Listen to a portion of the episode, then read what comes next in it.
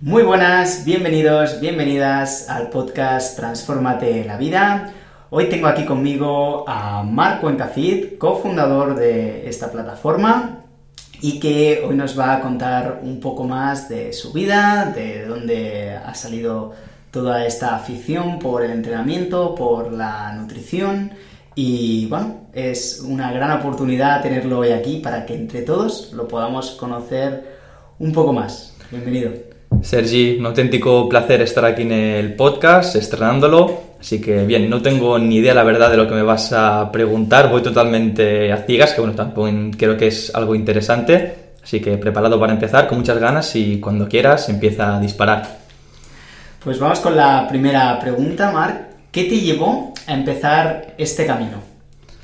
Bien, yo recuerdo que empecé a entrenar cuando tenía unos 14-15 años en casa. Para entonces mis padres aún no querían apuntarme en un gimnasio y me acuerdo que hacía una rutina inventada completamente por mí, por los vídeos que veía por YouTube, cuatro cosas que iba siguiendo, hasta que el paso de primero segundo de bachillerato con unos 16, 17 años me apunté en el gimnasio, empecé a entrenar la verdad es que me encantaba todo lo que era el mundo de entrenar la fuerza, básicamente con el objetivo de estar más fuerte, aunque yo con 7 años empecé a jugar a fútbol, siempre soy una persona que le ha encantado hacer actividad física, moverse y entrenando lo que es el tema de pesas, pues unos 10 años aproximadamente ya que, que estoy entrenando. Wow, ya ves, desde los 16 años, la verdad que es un recorrido largo porque a día de hoy sí que está como más de moda, ¿no? El tema de ir al gimnasio, incluso vemos a mucha gente joven, pero seguramente cuando empezaste tú no, no era así, ¿no? Totalmente, yo me acuerdo cuando me apunté al gimnasio, todo era gente por encima de los 25 o 30 años, no había nadie de mi edad, pero bueno, yo tampoco me sentí incomprendido porque era algo que me gustaba, era algo que disfrutaba y de hecho siempre que veo a gente que empieza a cuidarse ahora, a entrenar la fuerza con 12 años, 13 años, la verdad que me hace muchísima ilusión y siempre les cuento que, ostras, cuando yo empecé en esas edades, con 15, 16, 17 a entrenar, nadie lo hacía. Así que bueno, muy agradecido de que la gente empiece a entrenar, que lo disfrute porque es algo totalmente saludable. ¿Y el tema del entrenamiento, de empezar a hacer pesas, tuvo algo que ver con tu decisión de empezar también a dedicarte profesionalmente a ello? Bien, yo cuando empecé a entrenar aún no tenía del todo claro que me quería dedicar, simplemente entrenaba porque me gustaba, lo disfrutaba, quería estar mejor físicamente, empecé por motivos de estética, aunque bueno, luego los motivos fueron cambiando, que imagino que lo hablaremos en futuras preguntas. Y bien, empecé simplemente para entrenar, para verme mejor, simplemente con este objetivo. No quería dedicarme tampoco a ello, pero bueno, al final cuando acabas viendo qué es lo que te motiva en la vida, qué es lo que te gusta, y era para mí el mundo del entrenamiento, es cuando empecé a dedicarme. De hecho, me acuerdo que cuando empecé el bachillerato no empecé estudiando nada de esto. El bachillerato en el que yo estudiaba era enfocado científico. Me acuerdo que yo quería ser ingeniero aeronáutico entonces, pero fue empezarlo y darme cuenta que eso no era mi camino, no era lo que yo quería, no era lo que me gustaba. Y rápidamente lo, lo cambié, empecé con el bachillerato más social y ya con la idea más clara de dedicarme al mundo del entrenamiento. Qué bueno. ¿Y qué tipo de formación empezaste a seguir desde entonces? ¿Qué es lo que ha, llevado a Mark de simplemente entrenar a día de hoy eh, estar fundando la plataforma Transformate la Vida y estar ayudando ya a centenares de personas a mejorar su físico y su mentalidad? Bien, yo me acuerdo que cuando acabé el bachillerato era o empezar la carrera o empezar un grado superior, tenía las dos opciones, pero lo que tenía muy claro es que mientras yo estuviera estudiando quería empezar a, tener experiencia, a trabajar, entonces decidí empezar por el grado superior de deportes. Estuve haciendo grado superior durante dos años y con la opción que te daba de hacer las prácticas ya empecé a trabajar de, de forma gratuita en el gimnasio en el que yo entrenaba. Eh, cuando empecé el segundo año de grado superior, me cogieron en ese gimnasio y empecé a trabajar, de manera que cuando ya acabé el grado superior y empecé con la carrera universitaria, yo ya estaba trabajando en el mundo de la salud, en el mundo del entrenamiento, en un gimnasio que hacía, bueno, básicamente de, entrenador personal, alguna clase también dirigida, enfocada pues entrenamientos de glúteos, de piernas, de tren superior, rutinas, pautas, etcétera. Y de ahí ya fue cuando ya enlacé con el primer máster de fuerza y un segundo máster en rendimiento y bien cómo empezó a transformarte la vida, me acuerdo que hace un par de años tú estabas estudiando un, máster en Irlanda del Norte, si no, me, si no me equivoco, corrígeme si, es así. Y bueno, de hecho somos amigos desde hace muchísimos años, hemos estudiado juntos en la ESO, hemos compartido muchísimas experiencias y me acuerdo que cuando volviste quedamos como cualquier vez que habíamos quedado anteriormente y me acuerdo que te dije, Sergi, tenemos que hacer algo, llevo años en el mundo del entrenamiento, tú estás pues también mucho en el mundo de la nutrición, hay que hacer algo, por entonces no sabíamos que llegaríamos hasta aquí, ni que haríamos un podcast, ni toda la gente que hemos ayudado, pero sí que fue un camino muy largo de estos dos años que ya llevamos que creo que los hemos cumplido ya. Y bien, aquí estamos ayudando a personas a transformar su físico, su mentalidad y muy agradecidos. Qué bueno. De aficionado al deporte, en el caso del fútbol, a persona ya más implicada por tu cuenta en el mundo del fitness, de las pesas y demás, a empezar a estudiar ello, no solo dedicarte, sino acabar emprendiendo un proyecto. La verdad que es, es un recorrido muy interesante. Y a día de hoy, ¿Qué trucos tienes para combinar esta faceta ¿no? de emprendedor, de entrenador de otros, de un poco coach, a combinarla con, el ejercicio, con la nutrición saludable que, siempre entiendo que has llevado? Hmm. A ver, siempre la he llevado, siempre hay épocas mejores, épocas peores, épocas que te cuidas más, menos, que entrenas más, que entrenas menos en función también de tu motivación o de tu día a día pero el consejo más práctico que podemos dar, o que puedo dar en este caso, es que generes hábitos, que tengas tu momento del día para hacer cada cosa, para dedicarle tiempo, porque si no al final eh, tu día va avanzando, van pasando las horas, no las aprovechas. En cambio, si tienes un día más o menos organizado, tienes tu momento para entrenar, tu momento para el proyecto, tu momento para la vida social, tus momentos marcados. Y es una forma pues, muy interesante de poder gestionar tu día y poder encontrar momentos para todas aquellas cosas que quieres hacer. Qué interesante, apuntado ahí queda tener hábitos, tener esos momentos reservados para el ejercicio y una alimentación saludable, al final eso también nos ayuda en nuestros proyectos. ¿Qué proyectos tienes o retos a medio y largo plazo?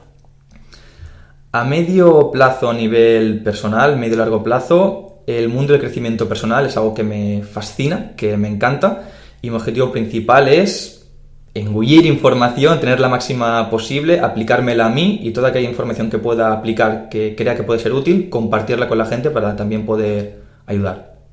Qué bueno. Y a corto plazo, pongamos eh, a uno, dos, tres meses vista.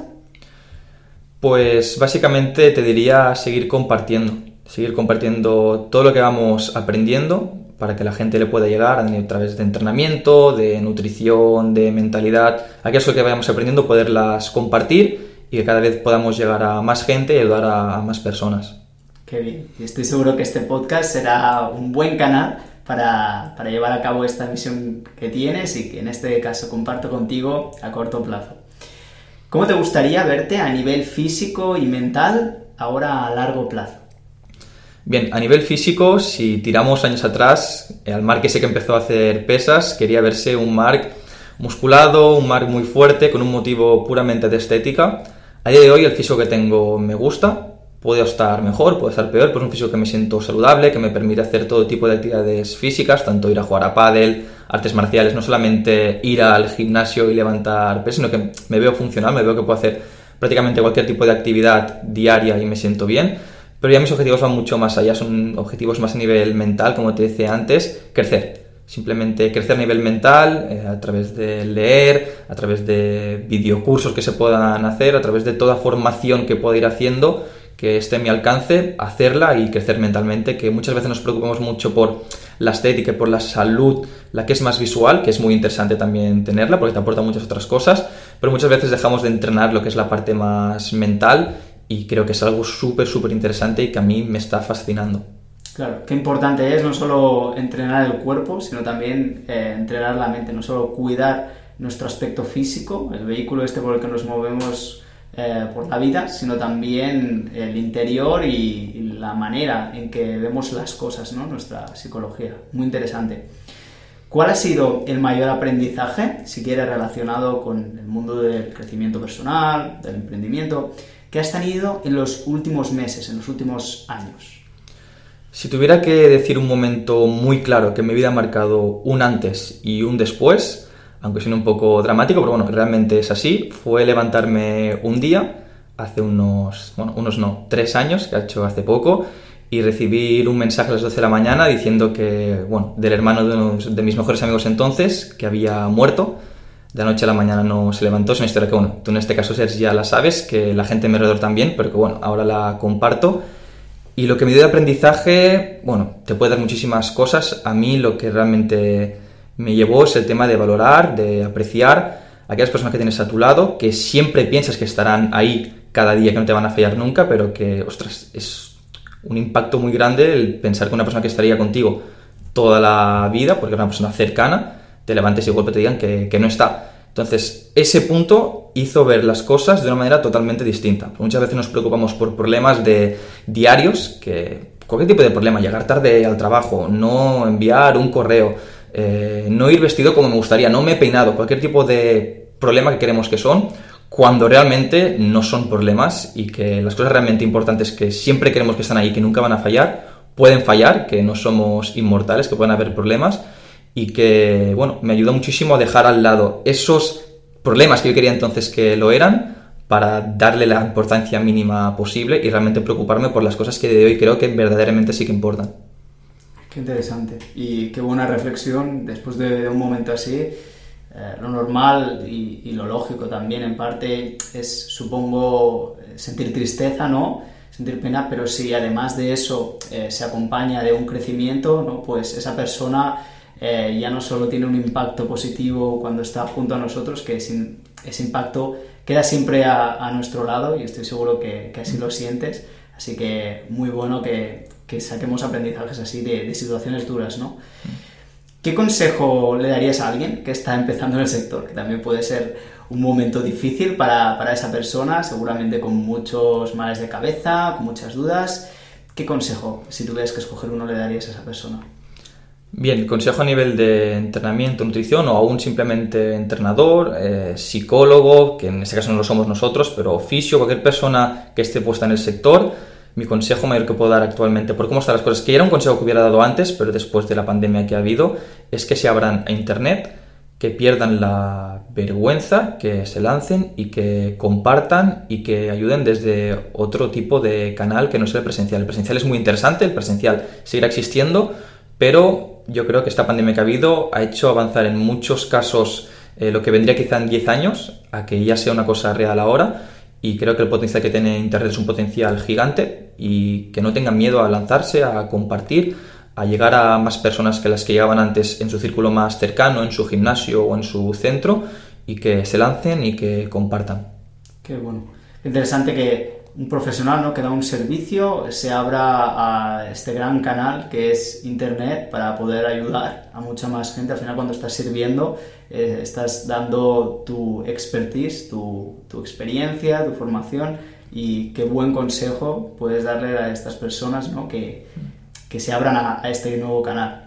Algo muy interesante, Sergi, perdona que te corte, es un poco aquellas personas que quieran empezar y tengan ese miedo que yo en su día también pasé de el que dirán, te expones a redes sociales, lo ven tus amigos, lo ve tu gente cercana, qué pensarán, qué opiniones tendrán. Y al final, con el paso del tiempo, lo que me he dado cuenta es que aquellas personas que dedican su tiempo del día a criticar o destruir, son personas que seguramente no están construyendo nada. Es decir, si yo me pongo a compartir por internet y alguien se pone a criticar, a comentarlo. Normalmente ese tipo de personas que lo critican son personas que normalmente no están en ningún proyecto con ninguna idea compartiendo. Entonces, aquellas personas que están compartiendo cosas, eh, intentando luchar por aquello que verdaderamente le gusta, no pierden ese tiempo de su día, ese tiempo tan preciado que saben valorar en querer destruir a otras personas. Entonces, si lo miras desde esta perspectiva, sí que puedes tener miedo, pero si ves ese miedo como esa persona que más que un miedo tuyo es una inseguridad de la persona de que no está haciendo nada y como no estoy haciendo nada con mi vida o nada productivo, nada que me motiva, dedico ese tiempo a intentar destruir a otras personas, lo ves de forma totalmente distinta. Y así cuando lo vi de esta forma, pues ostras, aquella persona que me critica seguramente no está haciendo nada productivo con su vida o nada que realmente le esté motivando. Entonces, si lo enfocas así, yo creo que el paradigma cambia por completo. Qué gran verdad, ¿eh? Todos aquellos que seáis eh, proveedores de estos servicios, ya sea coach, fisioterapeuta, entrenador, nutricionista, qué importante es no solo compartir, sino como comentaba Mark, eh, lidiar con este hater, que al final es muy fácil, ¿no? Criticar, pero como bien dices, lo que importa son las personas que están ahí aportando y escuchando, y al final son los que construimos una sociedad mejor. Y si te fijas también, ese hater del que hablamos existe en redes sociales, en comentarios, eh, por mensajes privados, tal, pero en la vida real no existe, porque cuando te expones a redes sociales, sí que cuando alguien habla contigo habla de forma productiva y te dice lo que, lo, que le gusta básicamente, o lo que no de forma constructiva, por ese comentario tan hater, tan odioso, en la vida real no, no existe, nadie te viene y te empieza a criticar de forma masiva por querer que te duela, simplemente las críticas que te llegan son positivas y aquella gente que es más valiente, digamos, en dejar un comentario desde su casa o en comentar en su círculo cercano, no es gente que luego te venga a ti y te quiera destruir o te quiera hundir de forma directa. Muy interesante. Sí, sí. A tenerlo en cuenta y eso, a no, no tomarse muy en serio estas críticas que nos llegan por internet, porque al final, cuanto más fácil es criticar, más fácil es que nos critiquen y en realidad menos importancia luego va a tener esa crítica. Las críticas importantes son de las personas que nos importan y normalmente estas no lo hacen a través de las redes, sino que lo hacen en, vivo y suelen ser críticas constructivas, ¿no? Qué bueno. Hablando del mundo del entrenamiento, de la nutrición, como, como, un profesional que te dedicas a ello, a ayudar a otras personas en este aspecto, ¿qué es para ti el éxito? Bien, es una pregunta que seguramente ahora te la voy a contestar y luego cuando vea el vídeo repetido añadiría más cosas, pero ahora mismo te voy a decir que para mí el éxito es sentirte lleno en todas tus facetas, a nivel profesional, a nivel personal, que te sientas lleno, que lo que hagas te guste, que le encuentres una finalidad, que disfrutes de lo que estás haciendo, que disfrutes de tu entorno social, de tus relaciones, de tu trabajo, de tus proyectos. Básicamente, para mí el éxito es lograr una felicidad con todos estos componentes. El éxito para una persona puede ser muy concreto a nivel de objetivo de tener X dinero o lograr eh, que X proyecto funcione o que se case, tenga hijos o el que sea. Para mí el éxito de forma global no es un objetivo en concreto como el que te estaba haciendo ahora de ejemplo, sino simplemente que te sientas lleno, que te sientas feliz en todas las facetas a nivel profesional, a nivel personal, a nivel también espiritual, si queremos añadirlo, en todas las facetas. Qué bueno encontrarle sentido un poco a, tu vida, ¿no? Encontrarle ese propósito. Correcto. Qué bien.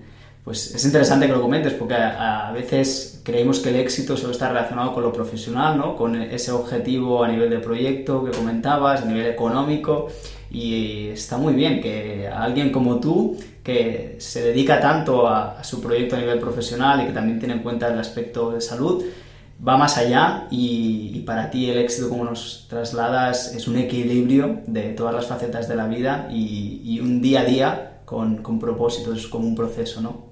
Muy interesante. Si pudieras tener un café con una persona que aún no conoces a nivel presencial, pero te gustaría, ¿a quién escogerías?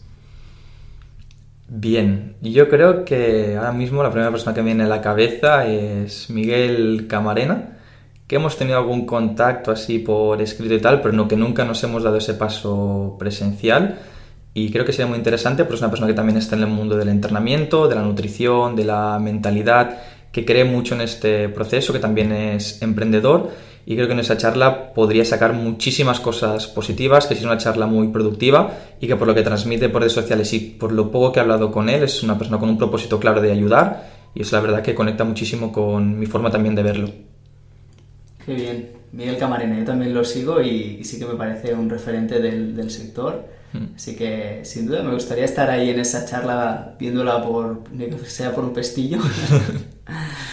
y seguro que saldrían cosas interesantes. En ese café, si pudieras tomarte un capricho, ya sea salado, un dulce, una tapa, lo que sea, ¿qué pedirías para ti?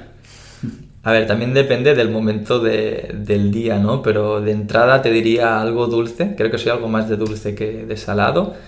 Y sin duda la perdición mía de dulce es un culán de chocolate con su respectiva bola de vainilla al lado, que ya me lo estoy incluso imaginando. Ya sabes que siempre que vamos a comer o a cenar y siempre que hay este postre, me lo, me lo tomo sin ningún tipo de problema. Así que así dulce, lo primero que me viene es ese culán que seguro que si hay alguien por aquí que nos está escuchando y también es fanático, ya se le estará haciendo la, la boca agua. A mí personalmente me la estás haciendo. Muy bien. Y si pudieras poner una frase en una valla publicitaria del centro de Madrid o de cualquier capital que le pueda abrir los ojos a mucha gente, ¿qué pondría en esa frase? Sin duda una frase que a mí me ha significado muchísimo de hace ya más de cinco años es solo tú te pones tus límites y es que al final creo que somos personas que somos apagadas por el entorno que tenemos, pero en cuanto lo cambiamos o vemos las cosas de otra perspectiva, lo que podemos llegar a lograr es, son cosas que seguramente mucha gente ni se imagina. Es que muchas veces, ¿quién no ha tenido ese día que se levanta súper motivado, con ganas de hacer algo y que se quiere comer el mundo, pero que luego vuelve un poco a su entorno habitual, en su trabajo, con su familia, que no está en esa sintonía y se apaga un poco? Entonces, para mí solo tú te pones tus límites es que no te frene tu entorno, que no te frenen tus creencias, simplemente eres tú el que te vas a poner esos, esos límites y nadie más que tú. La gente de tu entorno, cuando vea que las cosas le, te van bien, yo siempre digo una frase que me gusta mucho también, es que la gente le gusta que te vayan bien las cosas, pero no mejor que a ellos. Entonces, claro, si a ti te van bien las cosas, tienes, no tienes límites, te quieres comer el mundo y la gente desde el lado lo ve y ve cómo estás logrando cosas, no le acaba de gustar y, y por inercia, muchas veces sin darse cuenta, sin quererlo, intentan frenarte. Entonces, para mí es que solo tú te pones tus límites, nadie más que, que, tú, y que puedes lograr aquellas cosas que te propongas, aunque sea una típica frase. Pero intento aplicármela, he intentado hacerlo, y la verdad que te hace sentir muy bien. Solo tú te pones tus límites, ¿eh? Sin duda una frase para tenerla ahí en la habitación y mirarla, porque al final todos tenemos momentos así, somos, somos humanos que nos sentimos cabizbajo por las cosas que nos ocurren en el día a día, por una conversación que hayamos tenido con alguien y, y que nos pueden eh, limitar en, al, en, algún modo, pero si al final tenemos en cuenta que todo depende de nuestras acciones, de lo que hacemos nosotros con estas circunstancias, pues esta frase cobra mucho sentido, ¿no? Porque realmente somos nosotros los que nos acabamos limitando, reaccionando a estas situaciones. Así que me apunto este aprendizaje también y esta frase como, como una imprescindible en, en, el listado de frases motivacionales que aunque puedan ser típicas, eh, tienen mucho poder dentro. También te invita un poco a responsabilizarte, porque normalmente tendemos a pensar, ostras, yo no estoy consiguiendo esos objetivos laborales o a nivel de relaciones sociales o a nivel de lo que sea por no tengo tiempo, eh, tengo otras obligaciones, esas personas que lo están consiguiendo lo hacen porque han tenido estos recursos que no tengo. Es un poco el echar balones fuera de por qué no lo estás consiguiendo tú, cuando realmente tú eres la persona más responsable. Todos tenemos circunstancias más favorables, menos favorables, pero al final yo creo que es una obligación de uno mismo o uno misma responsabilizarse y decir, vale, yo voy a conseguir lo que yo me proponga y dejar de tirar esos balones fuera con esas excusas que lo fácil es decirte, vale, yo no lo voy a conseguir por esto. Te sientes bien contigo mismo, contigo misma porque ya has encontrado esa excusa, ese motivo, cuando realmente no es así y sigues viviendo un poco a modo piloto automático que van pasando los días con algo que no eres feliz, pero cuando te das cuenta que no eres feliz, te excusas con esto, con lo otro, con lo primero que te viene en la cabeza, es como un poco que te justificas y ya está. Entonces, responsabilizarte es algo también muy de la mano con esta frase, que también creo que, que puede ayudar muchísimo a la gente que lo esté escuchando. Muy bien, ahí apuntado también. No solo que solo tú te pones tus límites, que tus creencias te pueden limitar, sino que tienes que tomar acción, tienes que ser tú el, responsable de, tu vida, ¿no? Al final, eh, cada uno somos los responsables de nuestra propia vida. Claro. Muy bueno. ¿Qué aplicación, metodología, película o libro has descubierto recientemente que te gustaría que todo el mundo conociera? Bien, eh, tú ya lo sabes, Sergi, que nos conocemos muchísimo, que yo siempre a la hora de aprender he sido más de ver vídeos, de escuchar podcasts Siempre me ha costado bastante la lectura, estoy empezando justamente ahora. Empecé con un libro que me dejaste tú hace un año más o menos, el de Tribus, que estuvo muy bien. Y ahora he empezado a dar el paso de comprarme un par de libros, el cual he empezado con el primero, que es Cómo ganar amigos y influir sobre las personas. La verdad que estoy empezando y es muy enfocado al mundo de crecimiento personal. Así que ahora mismo aquellas personas que les guste un poco el aprender sobre esa salud mental, sobre ellos mismos, ellas mismas, les recomendaría este libro. No me lo he acabado aún, justamente estoy empezando, pero veo el poder que tiene. Sé que también te lo has leído tú y me lo has recomendado. Así que sin duda les invitaría a que, a que lo compraran y a que lo consumieran. Qué gran recomendación, ¿eh? Cómo ganar amigos e influir en las personas. Y junto a Tribus, que Tribus es de Seth Godin, si, si no recuerdo mal, son dos buenos libros que de hecho hablan eh, en ambos de relaciones humanas, ¿no? de la importancia que tenemos eh, como sociedad de instaurar bien buenas relaciones. Y en el caso de este último, a veces el, número, el nombre puede confundir. De hecho, la primera vez que lo escuché, cómo ganar amigos e influir en las personas, yo pensé, ostras, me da esta vergüenza comprármelo en la librería, ¿no? Pero realmente luego ves el contenido del libro y te das cuenta de por qué es un libro que es de los años 50 y aún sigue a día de hoy muy válido. Realmente te enseña eh, la importancia de escuchar, la importancia de dar a los demás eh, y de un poco entender eh, a las personas, de empatizar, ponerte en sus zapatos antes de pensar solo en, en, uno mismo y en los objetivos propios. Y al final esto es un conocimiento que todos necesitamos porque es lo que nos ayuda a crecer como sociedad. No somos animales de estar ahí en la montaña perdidos solos sin nadie más, sino que algo que nos hace crecer es eh, estas relaciones, ¿no? Así que muy buenas recomendaciones. De hecho, cuando me llegó el libro a casa, se lo quiero enseñar a mis padres, mi madre siempre ha sido, le ha gustado mucho leer, más el tema de novelas y tal. Mi padre nunca le ha fascinado la lectura y cuando llegó el libro pensé, ostras, sé qué título es, voy a enseñarlo y a ver cuál es su primera poco perspectiva o respuesta. Y cuando vieron cómo ganar amigos pensaron, pero ¿qué te pasa? ¿Te sientes, te sientes solo? ¿No, no conoces a nadie? Además que vienen también que es una persona que tengo actividad diaria. Pero bueno, luego les cuento un poco de qué iba. Y claro, si te quedas solo con el título puede impactar, pero lo importante es el contenido que, que hay dentro. Total, porque además tú, Marc, precisamente no eres una persona que, que tenga problemas para relacionarse o para socializar al contrario, eres una persona que te suele llevar bien con todo el mundo, que además sabes escuchar muy bien y, te gusta ayudar a, los demás. Así que estoy seguro que aún va a, incrementar más, tus habilidades de relaciones. Eso es algo siempre importante. Eh, ahora me gustaría que me hicieras tú una pregunta a, mí, aquí en el, podcast. Eh, ya sé que bueno, somos amigos y, que normalmente cualquier cosa la, comentamos en privado. Pero bueno, quiero que me saques un poco de, las casillas, que me pongas un poco entre las cuerdas y me lances una pregunta como si no nos conociéramos de mucho. Vale, a ver, yo te lanzo una pregunta que a ver cómo vas a salir un poco de ella, porque nos conocemos de hace muchos años, desde que tenemos 10, 11 años, o sea, más de 15 y desde entonces pues hemos sido mejores amigos, eh, muy, hemos tenido contacto prácticamente diario, incluso cuando marchabas fuera y todo. Y hemos vivido un poco el proceso de tener un círculo cercano, tener amistades y que esas amistades vayan un poco cambiando. Entonces un poco mi pregunta va por, sería así, eh, ¿cómo has llevado el tema de dejar atrás o dejar a un lado amistades que hemos tenido, personas con las que te hayas podido relacionar durante un tiempo en tu vida?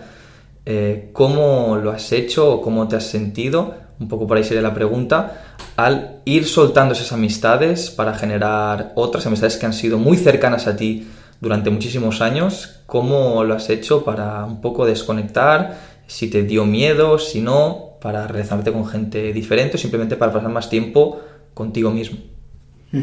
Muy buena pregunta, la verdad que, que me hace reflexionar y la respuesta empezaría por cómo lo he vivido inicialmente, ¿no? Cuando esos primeros momentos en los que sientes que te empiezas a alejar de ciertas personas con las que habías estado pasando mucho tiempo, ¿no? Y pues estos primeros momentos eh, yo lo viví sobre todo a, a mis 20, 22 años, 23 eh, cuando empiezas la universidad, cuando ya dejas un poco de lado salir tanto de fiesta y demás y empiezas a relacionarte con otra gente. Yo me considero una persona bastante introvertida, de estar siempre con un círculo muy cercano de personas. No soy alguien que me guste estar rodeado de mucha gente, que hablen de mí o, que o ser el centro de atención. No, me siento cómodo en esas situaciones. Entonces siempre he ido como seleccionando mucho eh, las amistades, pero han sido personas con las que he, intentado crear vínculos fuertes, ¿no? y en un principio pues sientes como este vínculo fuerte se rompe un poco o, pierde fuerza y te da un poco de pena, intentas, eh, o por lo menos yo en el principio intentaba eh, como reforzarlo, ¿no? Como intentar contactar con esa persona, seguir viéndote, pero poco a poco vas viendo como incluso aunque lo intentes realmente o no sale del todo de ti o la otra persona tampoco lo siente así, se van posponiendo esas quedadas y al final es un proceso natural, yo creo. Al final eh, lo que tienes que hacer es pensar un poco en qué situación estás tú en ese momento de tu vida, que te interesa, Eh, y, partiendo de eso, ¿con quién te interesa de verdad seguir manteniendo una, una amistad?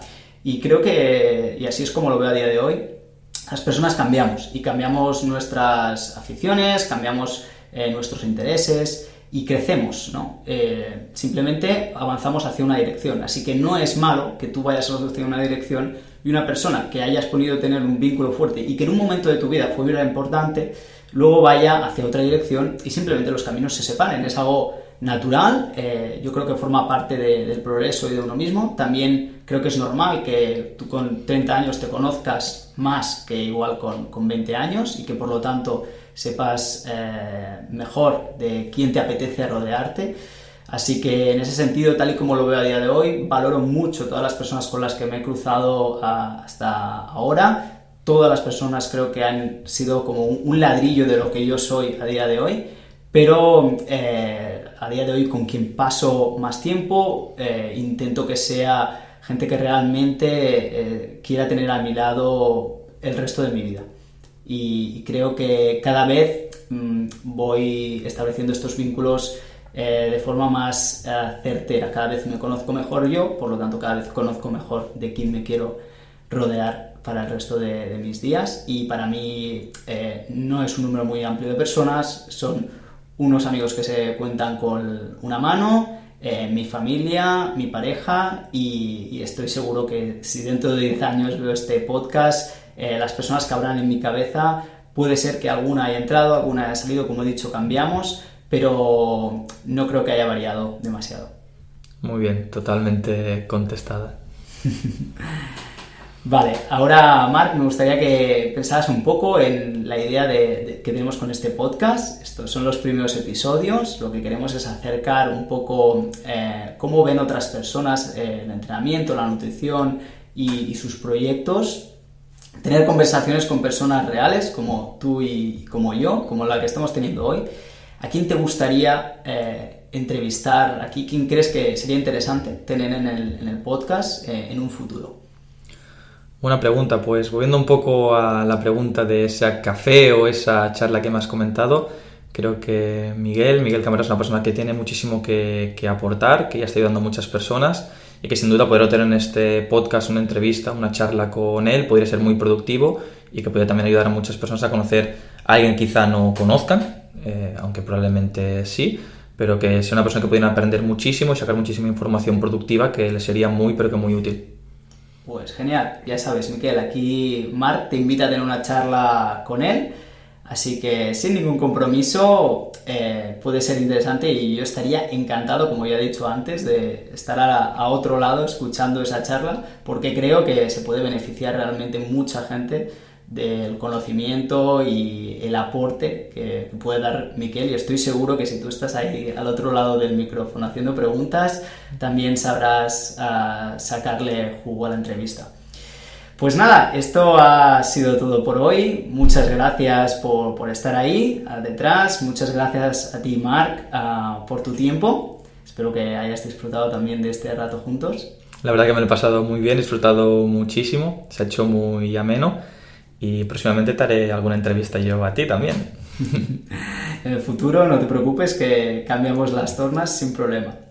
Recordar simplemente que las notas eh, del programa podéis eh, ver un poco el resumen del podcast de hoy. Si os ha gustado, agradecemos vuestros comentarios y valoraciones en la plataforma que nos estéis escuchando y también podéis contactar directamente con nosotros. Ya sabéis que respondemos a todos vuestros mensajes. Agradecemos vuestro feedback, así que hasta la próxima. Adiós.